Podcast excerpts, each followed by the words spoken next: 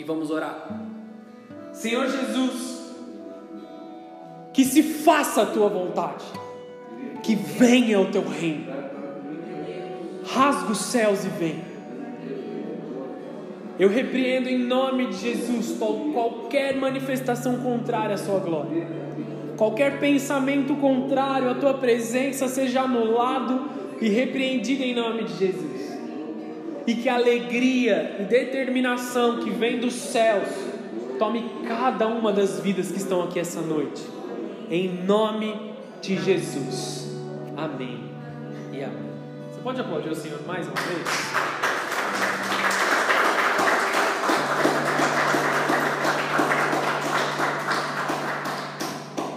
Glória a Deus.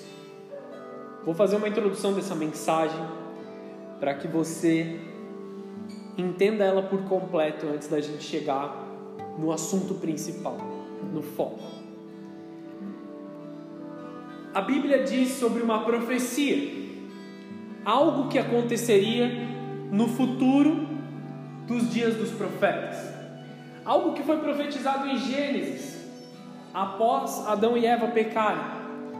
E foi dito pela boca de todos os profetas, até que essa profecia se cumprisse. O texto de Isaías, capítulo 9, versículo 6, diz o seguinte: Porque um menino nos nasceu, um filho se nos deu, o governo está sobre os seus ombros, e o seu nome será Maravilhoso Conselheiro, Deus Forte Pai da eternidade e Príncipe da paz. Esse é o Senhor que nós servimos. Essa é a profecia de que viria alguém, viria alguém manifestado em carne, um homem viria, que seria maravilhoso conselheiro, Deus forte, manifestação de Deus na terra que seria também conhecido como Pai da eternidade e Príncipe da paz. Alguém que traria a divisão entre o pecado e a santidade. Alguém que traria a divisão entre o mundo e a destruição do mundo e a satisfação de uma vida plena em Deus. Deus tem algo maravilhoso para fazer através dessa revelação. E aí depois, essa foi a promessa dada a Isaías. Isaías fez, fez o povo conhecer essa promessa. E quando se deu o tempo devido, Jesus nasceu. Jesus foi manifesto em carne. O Verbo que era Deus, o Verbo que estava no início dos tempos, ele foi manifesto em carne. E ele cumpriu o propósito dele num texto que está descrito em Lucas 24, capítulo, versículo 1.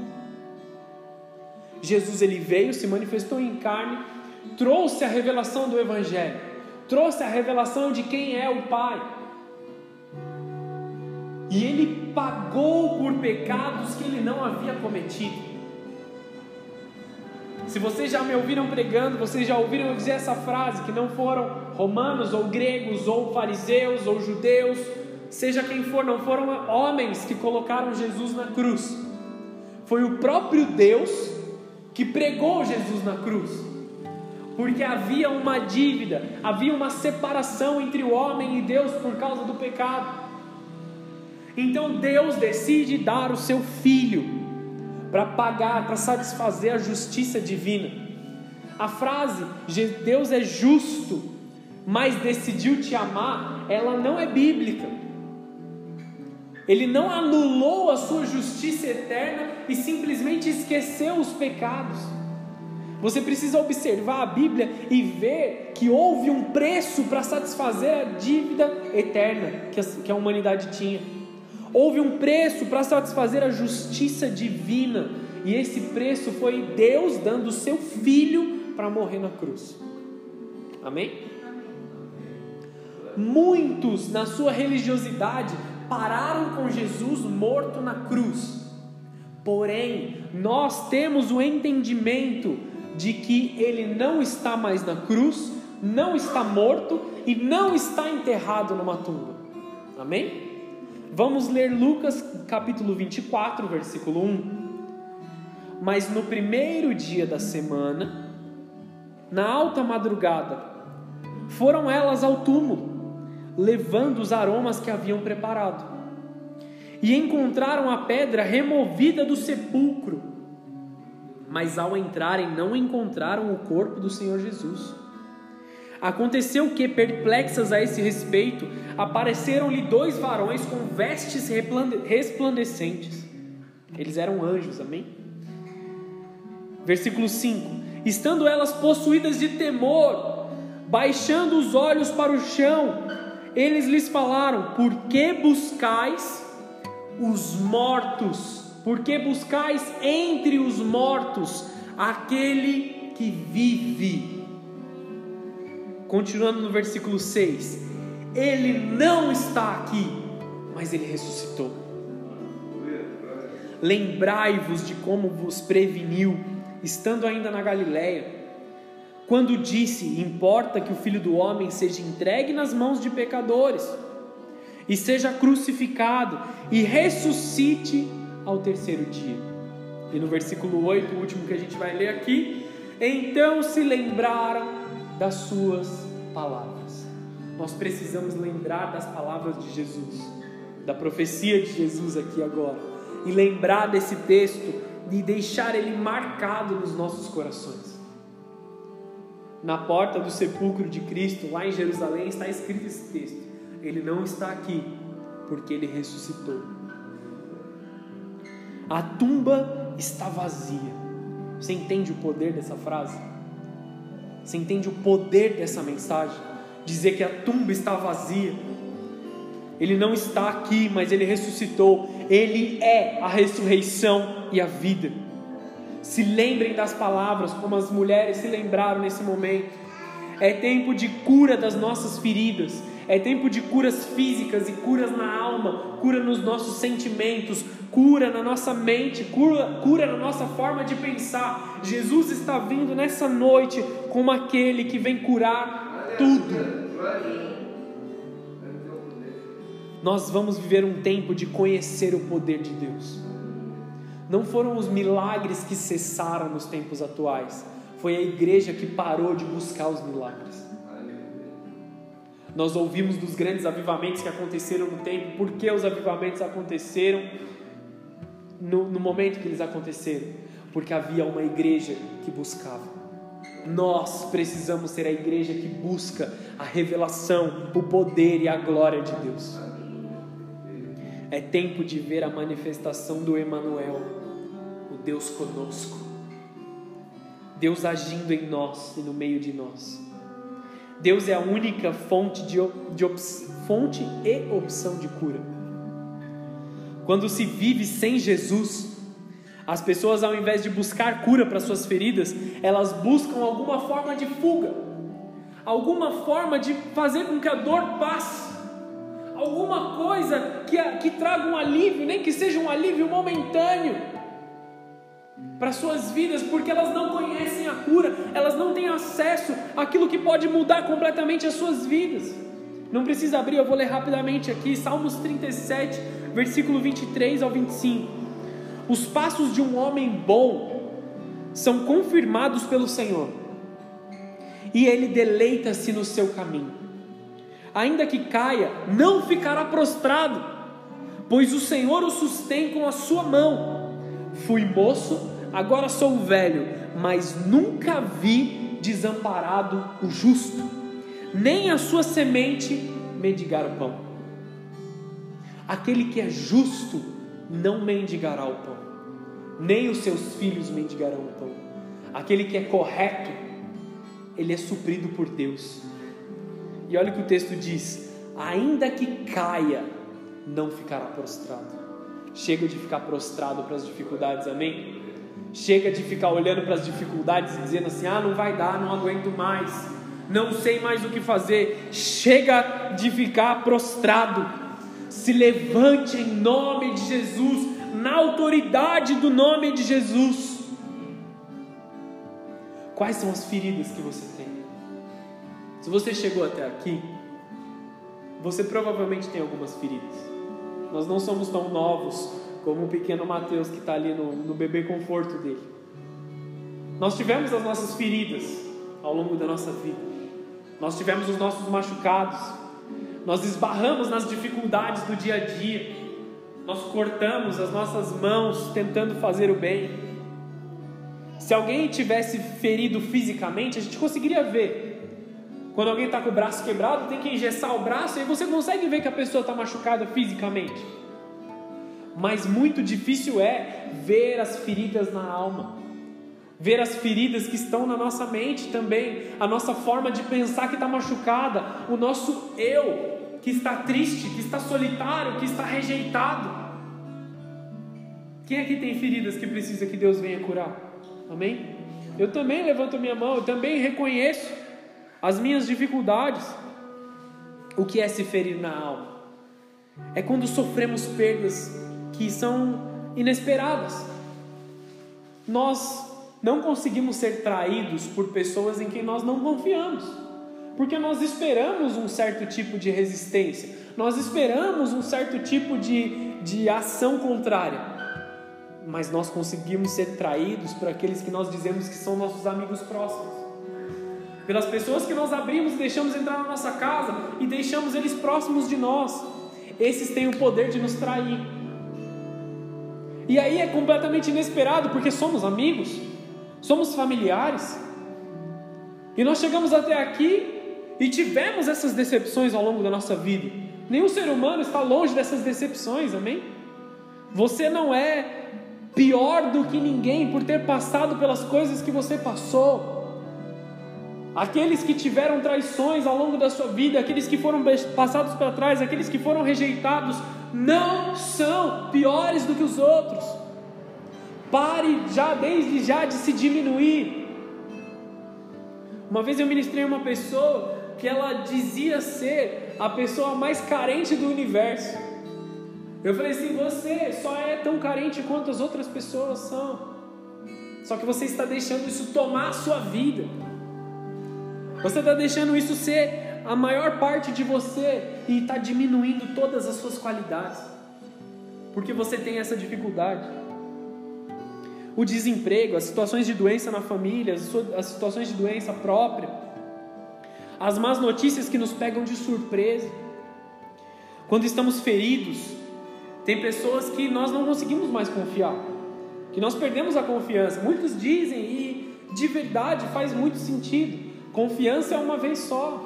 Confiança, quando você perde, você precisa fazer coisas assim estrondosas e milagrosas para reconquistar a confiança. Dificilmente nós conseguimos voltar a ter um relacionamento como era antes com pessoas que nos traíram, que nos roubaram, que nos deixaram para trás. E aí eu não falo só de finanças, mas roubaram algo dentro de nós. Você se identifica com alguma, algum sobre isso? precisa levantar as mãos, não. Às vezes erramos, nós também erramos, machucamos pessoas e não conseguimos nos perdoar pelos nossos erros.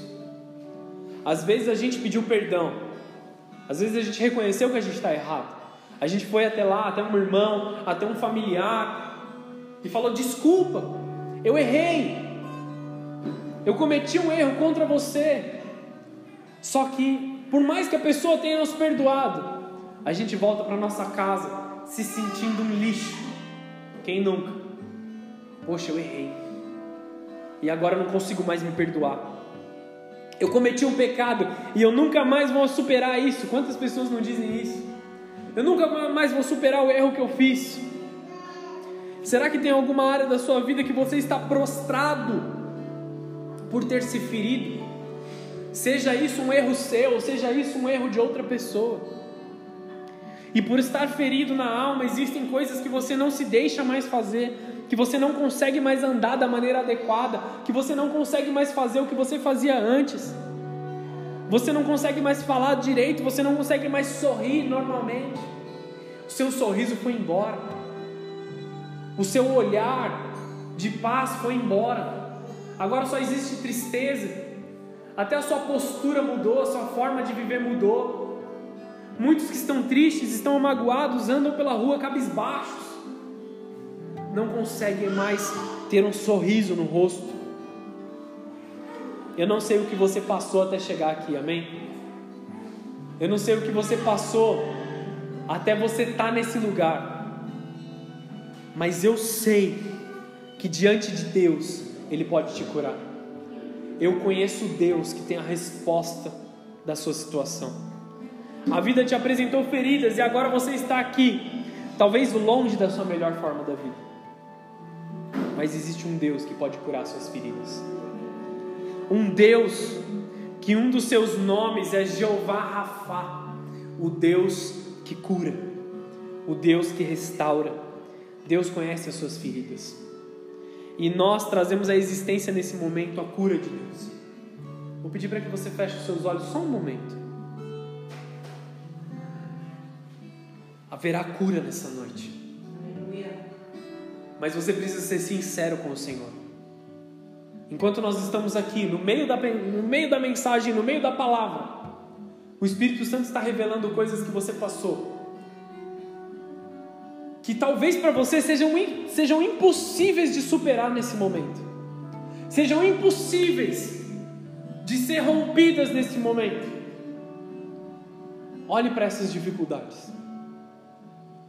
O que eu quero dizer nessa noite, através da autoridade de Cristo Jesus, é que a tumba está vazia. Isso quer dizer que aquele que se importa com as suas dificuldades está assentado num alto e sublime trono buscando a transformação da sua vida, buscando a restauração da sua vida, restauração dos seus sentimentos, restauração física. Para aqueles que estão doentes fisicamente, restauração psicológica, para que você tenha paz de espírito, paz na sua vida, plenitude em Cristo Jesus. Isso é o Evangelho. E sobre a sua dificuldade nesse momento, eu declaro: a tumba está vazia, ele não está morto e ele vive. Ele é Deus que cura, ele é um Deus que cura. Haverá cura nessa noite, em nome de Jesus.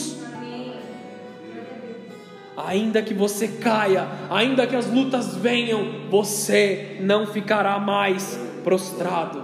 Você pode aplaudir ao Senhor por isso?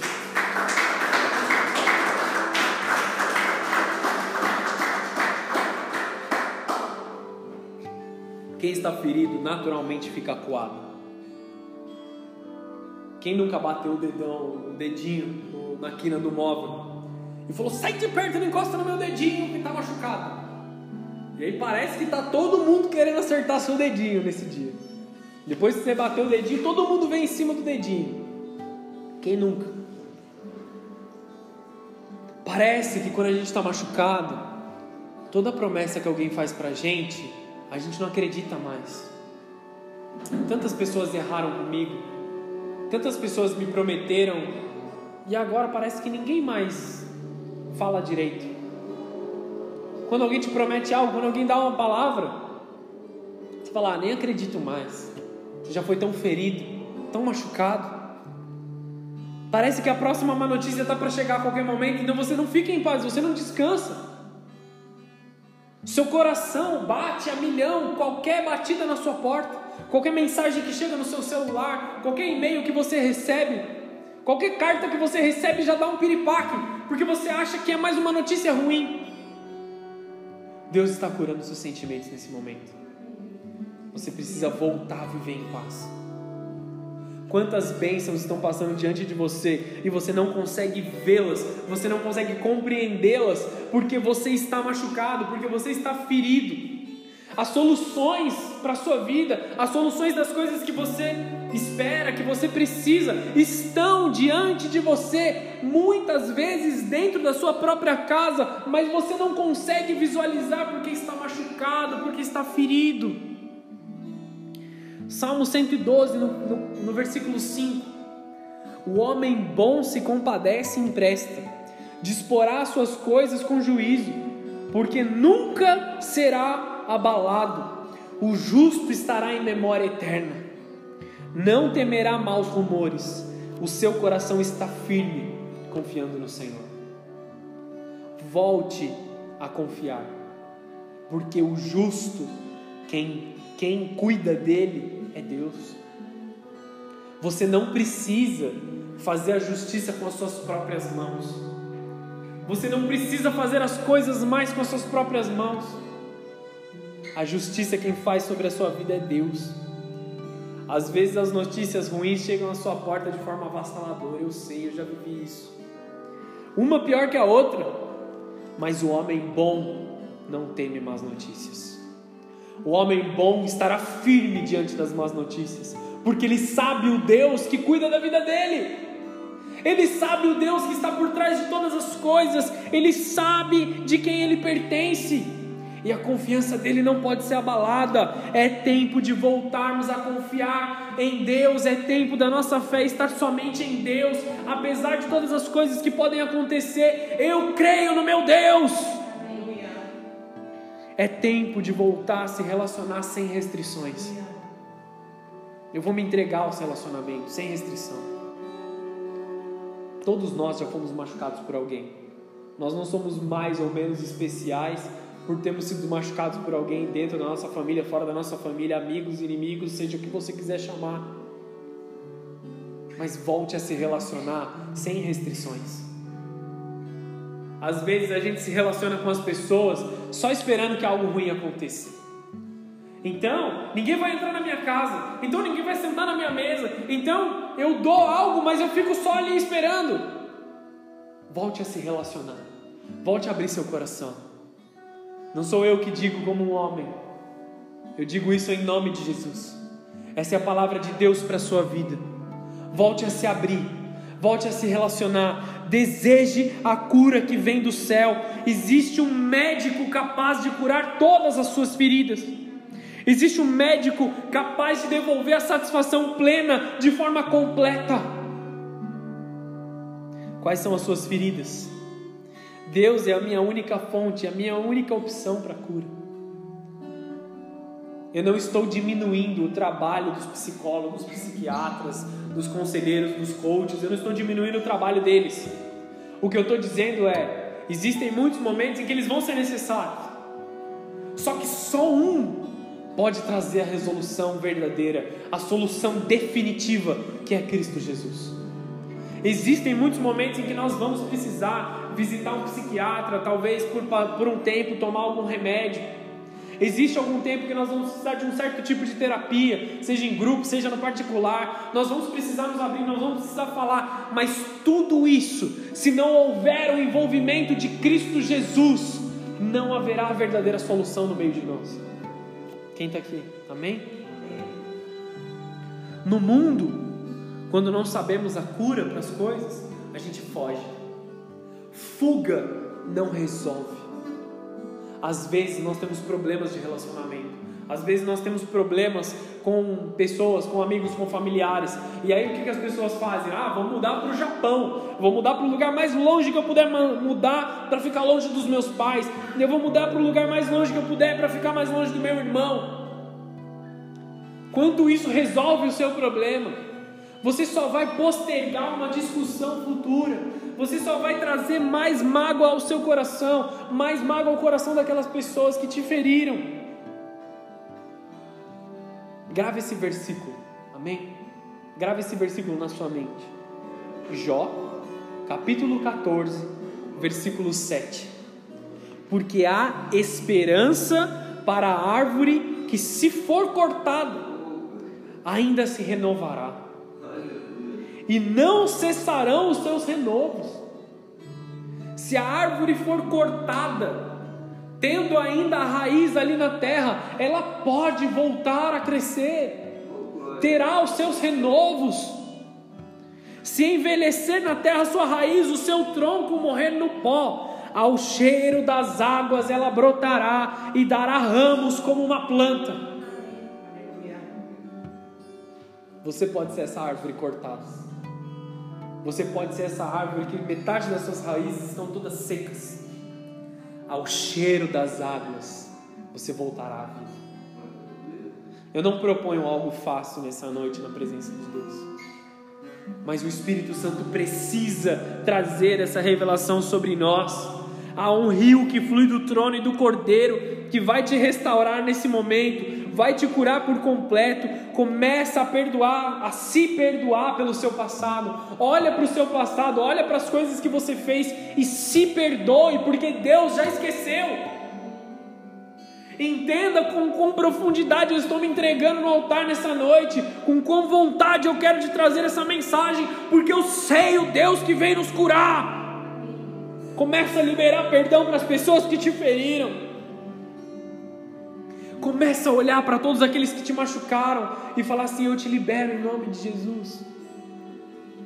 Por mais que doa, por mais que doa na sua alma, por mais que doa no seu espírito, Flui com o rio de Jesus. Mergulha no rio de Jesus e deixa ele te curar. É tempo de viver com Deus Emanuel, Deus conosco. Aqueles que deixaram de sonhar porque foram feridos.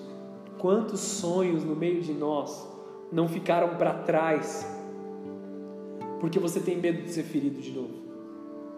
Quantos sonhos você não deixou para trás? Quantos projetos e propósitos você não deixou morrer porque você está com medo de ser rejeitado novamente? Quantas coisas você deixou de fazer porque a primeira vez que você tentou não deu certo? Mas talvez porque você tenha tentado sem Jesus. Talvez porque você era inexperiente e Deus está te dando experiência para que você conclua o seu propósito. Coloque esses propósitos diante de Deus. A sua missão ainda não acabou. Seu coração está batendo? Entra e sai ar do seu pulmão. A sua missão ainda não acabou. Seu propósito ainda não acabou. Retome o foco, retome a vida simples na presença de Deus. O seu propósito nessa cidade ainda não acabou. Deus está cicatrizando a tua ferida agora. Ninguém morre de cicatrizes. Ninguém morre por ter cicatrizes. Elas são evidências de que houve cura. Elas são evidências de que houve um corte, houve um sangramento, houve uma tristeza atribuída à pessoa. Mas elas são marcas de vitória. As cicatrizes em você são marcas de vitórias.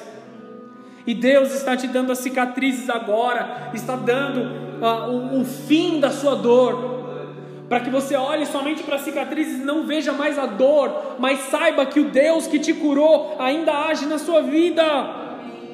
O passado já foi, ele já passou. Não há mais por que você se prender a ele. Olhe para o futuro, olhe para os propósitos, olhe para a sua missão. Por mais novo que você seja, por mais velho que você seja, se o seu coração está batendo, Deus tem um propósito na sua vida. Apresente a Deus as suas feridas. O médico não pode curar se ele não sabe o seu problema. Deus sabe de tudo, amém? Deus sabe de tudo. Deus conhece nosso coração. Mas Ele é manso. Ele é humilde de coração se você não for até Ele e falar: Deus está doendo, Deus eu me machuquei, Deus eu preciso de ajuda, Ele não vai tocar a sua vida, Ele te respeita, Ele precisa que você se abra. Quantos estão presos ainda em drogas, em álcool, porque não foram até Deus? Deus vai te curar de todas essas coisas. Deus é poderoso como curou muitas pessoas que eu conheço, como curou muitas vidas, Deus vai te curar. Muitas vidas que estão aqui nessa casa foram curadas de forma milagrosa, de forma milagrosa, de forma sobrenatural. Deus vai curar a sua vida também. Deus não escolhe uns ou outros como especiais. Todo aquele que vai até Ele com o coração quebrantado, Ele atende. Todo aquele que vai até Deus com o coração quebrantado, Deus responde. Deus entrega amor. Para a gente chegar ao fim dessa mensagem. Muitas vezes a caravana de Gileade passou por você e você não percebeu. Vou explicar um pouco melhor sobre isso. Jeremias 8, no versículo 22. O profeta Jeremias está dizendo: Acaso não há bálsamo mais em Gileade? Ou não há lá médico? Porque, pois, não se realizou a cura da filha do meu povo? O que, que Jeremias está falando aqui? Jeremias ele está indignado. E ele está trazendo uma revelação para nós sobre um povo que era reconhecido pela medicina, pelos bálsamos de cura, ou seja, os remédios que eles tinham naquela época, as misturas de ervas e óleo que tinham a capacidade de curar as nossas feridas, de curar as doenças. Esse, é, é por isso que Gileade era conhecido naquela época, pelos médicos, pelos bálsamos que traziam cura, pelos remédios. De Gileade vinha a cura para várias nações que estavam em volta. Você lembra de Josué? De, de, opa, desculpa não, de José. José, aquele que foi vendido para o Egito. Vamos ler o texto? José, ele, quando ele foi vendido, olha uma chave profética que estava aqui na vida de José. Gênesis 37, no versículo 25. Ora, sentando-se para comer pão, olharam e viram uma caravana de ismaelitas que vinha de Gileade. Seus camelos traziam aromas, bálsamo e mirra. O que, que tinha na caravana? Tinham perfumes que eram feitos com óleos e tinham os bálsamos para curar as feridas, para tratar a vida das pessoas. E eles levavam para o Egito. Então disse Judá aos seus irmãos: De que nos aproveita matar o nosso irmão e esconder-lhe o sangue? Eles estavam falando de José. Vinde, vamos vendê-lo aos ismaelitas. Não ponhamos sobre ele a mão, pois é nosso irmão, a nossa carne. Seus irmãos concordaram. E passando os mercadores midianitas, os irmãos de José o alcançaram e o tiraram da cisterna, de um buraco que eles haviam jogado, e o venderam por 20 ciclos de prata aos ismaelitas. E esses levaram José ao Egito. Você conhece a história de José? José, ele teve muitas dificuldades. Ele recebeu a revelação de Deus, ele recebeu os sonhos de Deus. E quando ele compartilhou os sonhos com seus irmãos, os seus irmãos os jogaram em um buraco. Rejeitavam ele porque ele era o mais novo. Rejeitavam ele porque ele tinha revelações de Deus de que ele governaria. E aí pegaram José e venderam ele para os ismaelitas que estavam vindo de Gileade. Rejeitaram ele, diminuíram ele, doeu em José. Se coloca no lugar de José. Você foi vendido como escravo pelos seus irmãos. No momento da sua maior ferida, Deus vem com uma caravana de cura para a sua vida. Uma caravana que levava a cura. José foi vendido como um escravo pelos seus irmãos, mas por trás disso havia um propósito divino. A profecia é de que ele governaria, mas para que ele chegasse no governo, ele teve que ir como um escravo. Deus estava tratando a vida dele. Deus estava ensinando a maturidade a José. As feridas de José foram feitas para que ele manifestasse a glória de Deus do Egito. Um lugar que de todas as formas recusava a Deus. Ele foi vendido como escravo, ele foi rejeitado, ele foi acusado injustamente, e por ser acusado injustamente, ele foi preso. Mas no, no tempo certo de Deus, ele se tornou governante. Em todo o governo, ele só foi menor do que o faraó, que era como era chamado o presidente, o rei daquela época, no Egito. Ele foi vendido como escravo, mas ele foi o maior dos governantes saiu da cadeia e foi direto para o trono. Ele em seu caráter irrepreensível, porque José foi irrepreensível desde o começo da sua vida até o final. Em tudo que ele foi acusado, ele foi acusado injustamente. Mas no tempo certo, ele foi cura e foi suprimento para o Egito que estava prestes a sofrer uma pandemia que durou três anos. José recebeu uma revelação de Deus de que haveria seca em toda a terra. E ele foi usado para trazer todas as provisões necessárias, todos os mantimentos necessários para todo o Egito. O homem que foi, que foi levado como escravo para o Egito salvou o Egito. Você está entendendo? As suas dores não dizem aonde você vai chegar, as suas dificuldades não dizem quem você é, as rejeições que você recebeu sobre a sua vida não dizem quem você vai se tornar. Você está entendendo essa mensagem nessa noite? Aquilo que você viveu no passado não diz o que Deus quer sobre a tua vida. Ainda existe um propósito ainda existe algo que Deus quer fazer na sua vida. Mas das feridas de José, Deus fez cura.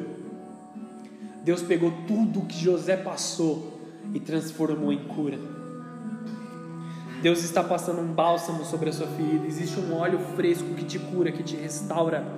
Você não vai mais precisar se esconder diante das suas feridas e de dentro de você vai haver poder para curar, para encorajar uma nova geração de servos, para quando você não conseguir mais caminhar, você vai fazer com que os outros vivam a verdade e a plenitude de Deus.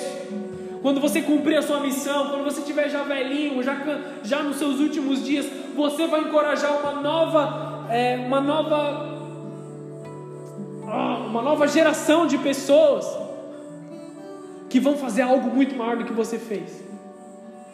Mas para isso você precisa se posicionar. Aonde você foi ferido, você vai trazer cura. E isso não é só para você. José foi cura não só para o Egito, uma nação que era estranha para ele, mas também para a família dele. José foi cura para a família que o rejeitou, para os seus irmãos que o maltrataram, muito tempo depois, quando José já governava, houve seca em toda a terra. O Egito estava preparado para passar por essa seca, por causa de José, por causa de um hebreu, por causa de um homem que não nasceu no Egito, mas ouviu a voz de Deus. José, ele fez Deus conhecido no Egito. Eles diziam sobre o Deus de José, o Deus de toda a terra. O Senhor Jesus já se manifestava na vida dele. E aí, os irmãos de José foram para o Egito porque sabiam da provisão que havia lá, a fim de comprar mantimentos. Eles levaram o que eles tinham, o que eles podiam para trocar lá por mantimentos. José reconhece os seus irmãos. E numa das mais lindas histórias de toda a Bíblia, José revela misericórdia e amor pela família que havia vendido. Gênesis 45, versículo 3. E disse aos seus irmãos: Eu sou José, vive ainda meu pai? E os seus irmãos não lhe puderam responder porque ficaram atemorizados perante ele. Disse José aos seus irmãos: Agora chegai-vos a mim. E chegaram-se a ele então, e disse: Eu sou José, o vosso irmão, a quem vendestes para o Egito. E olha a maior revelação do que ele diz aqui. Olha a maior mudança que aconteceu na vida de José, a cura que veio de Deus. Versículo 5: Agora, pois, não vos entristeçam, nem vos irriteis contra vós mesmos, por haveres me vendido para cá, porque para conservação da sua própria vida, Deus me enviou adiante de ele fala assim: não foram vocês que me mandaram para o Egito, não foram vocês que me rejeitaram, não foram vocês que me venderam como escravo. Deus me enviou para o Egito. Foi Deus que me mandou para cá. Não se tristeça. Eu vos perdoo. Houve perdão na vida de José.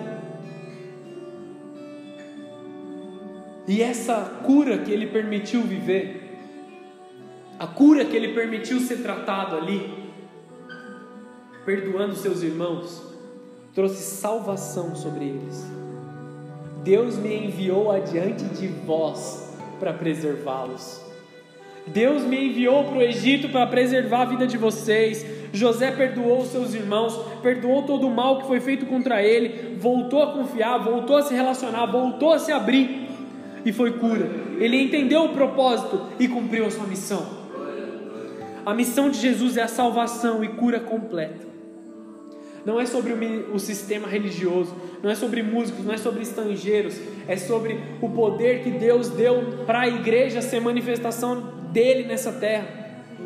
A igreja cuida dele até que ele volte. Suas feridas são curadas diante de Deus, diante daquele que é bom. Deus vai colocar na sua boca um novo cântico. Deus vai colocar canções novas sobre a sua boca. Deus restaura o cansado, revigora aquele que não tem mais vigor. A nossa confiança deve estar em Deus. Chega de viver prostrado, chega de viver cansado, chega de viver amedrontado, chega de viver meias coisas, chega de viver pela metade, porque a tumba está vazia. Hoje é uma noite de cura, hoje é uma noite de restauração, hoje é uma noite em que nós podemos dizer a mesma coisa que Cristo disse, que está escrito em Isaías 61, no versículo 1: O Espírito do Senhor está sobre mim, porque o Senhor me ungiu para levar as boas novas aos pobres, enviou-me para curar os que estão com o coração quebrantado, anunciar a verdade aos cativos e libertação das trevas aos prisioneiros, para proclamar o ano da bondade do Senhor, a vinda da vingança do nosso Deus, para consolar os que andam tristes, a dar a todos os que, os que choram em Sião uma bela coroa em vez de cinzas. Entende? Vamos, vamos mergulhar nesse texto com mais profundidade. Dar a todos aqueles que choram em Santa Branca uma bela coroa ao invés de cinzas, óleo de alegria ao invés de pranto, um manto de louvor ao invés de espírito deprimido. Eles serão chamados carvalhos de justiça, plantio do Senhor para manifestação da sua glória. Você pode aplaudir o Senhor?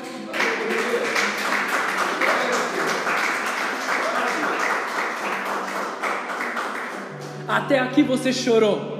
Até aqui você se fadigou. Até aqui você veio cansado. Mas hoje o médico vem fechar suas feridas. Existe uma nova perspectiva de vida para você. Os céus estão se abrindo. Aprenda a olhar a caravana de Gileade que leva você para manifestar cura onde você vai. E não como a sua jaula, não como a sua vida em escravidão. Deus está te levando para o seu lugar de governar com Ele. Você não será mais o mesmo depois de hoje, depois de entender essa mensagem. Pois quando olharem para a sua vida, verão apenas alegria, alegria de Deus, satisfação plena da salvação e instrumento de cura da onde Deus te feriu, Ele vai te levantar e você vai ser cura para as outras vidas. Aonde você foi machucado, aonde você foi rejeitado, aonde você foi deixado para trás, Deus vai manifestar cura sobre a sua vida. As feridas que entraram na sua vida não são maiores do que o seu Deus. Tu és santo, Deus. Vem sobre nós, Jesus. Vem sobre nós, vem sobre essa mensagem restaura corações, restaura vidas aqui, em nome de Jesus. Isaías 52, versículo 7 para encerrar.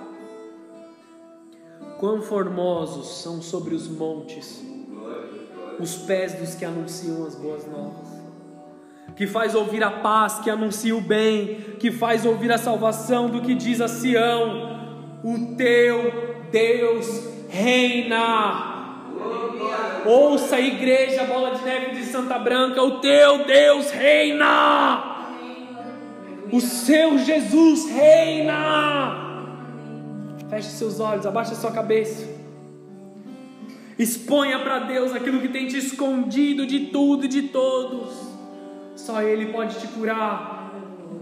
Só Ele pode te restaurar. Rakatarabashai. Eu quero orar pela sua vida nessa noite. Senhor Jesus, diante de toda dificuldade, diante de todo medo, diante de toda rejeição do passado. Limpa todas essas coisas, Senhor. Limpa tudo, porque o Senhor reina, porque a tumba está vazia, porque a morte não é mais poderosa que o Senhor. O Senhor reina sobre os céus, o, o Senhor reina sobre a terra, o Senhor reina sobre a vida de cada um dos teus filhos. Então vem, vem com cura, vem com restauração, vem com santidade, vem com o teu poder, em nome de Jesus. Em nome de Jesus, receba a cura, receba a restauração, receba o desejo de seguir adiante, receba o desejo de perdoar, receba o desejo de se perdoar e se entregar novamente a Jesus. Em nome de Jesus.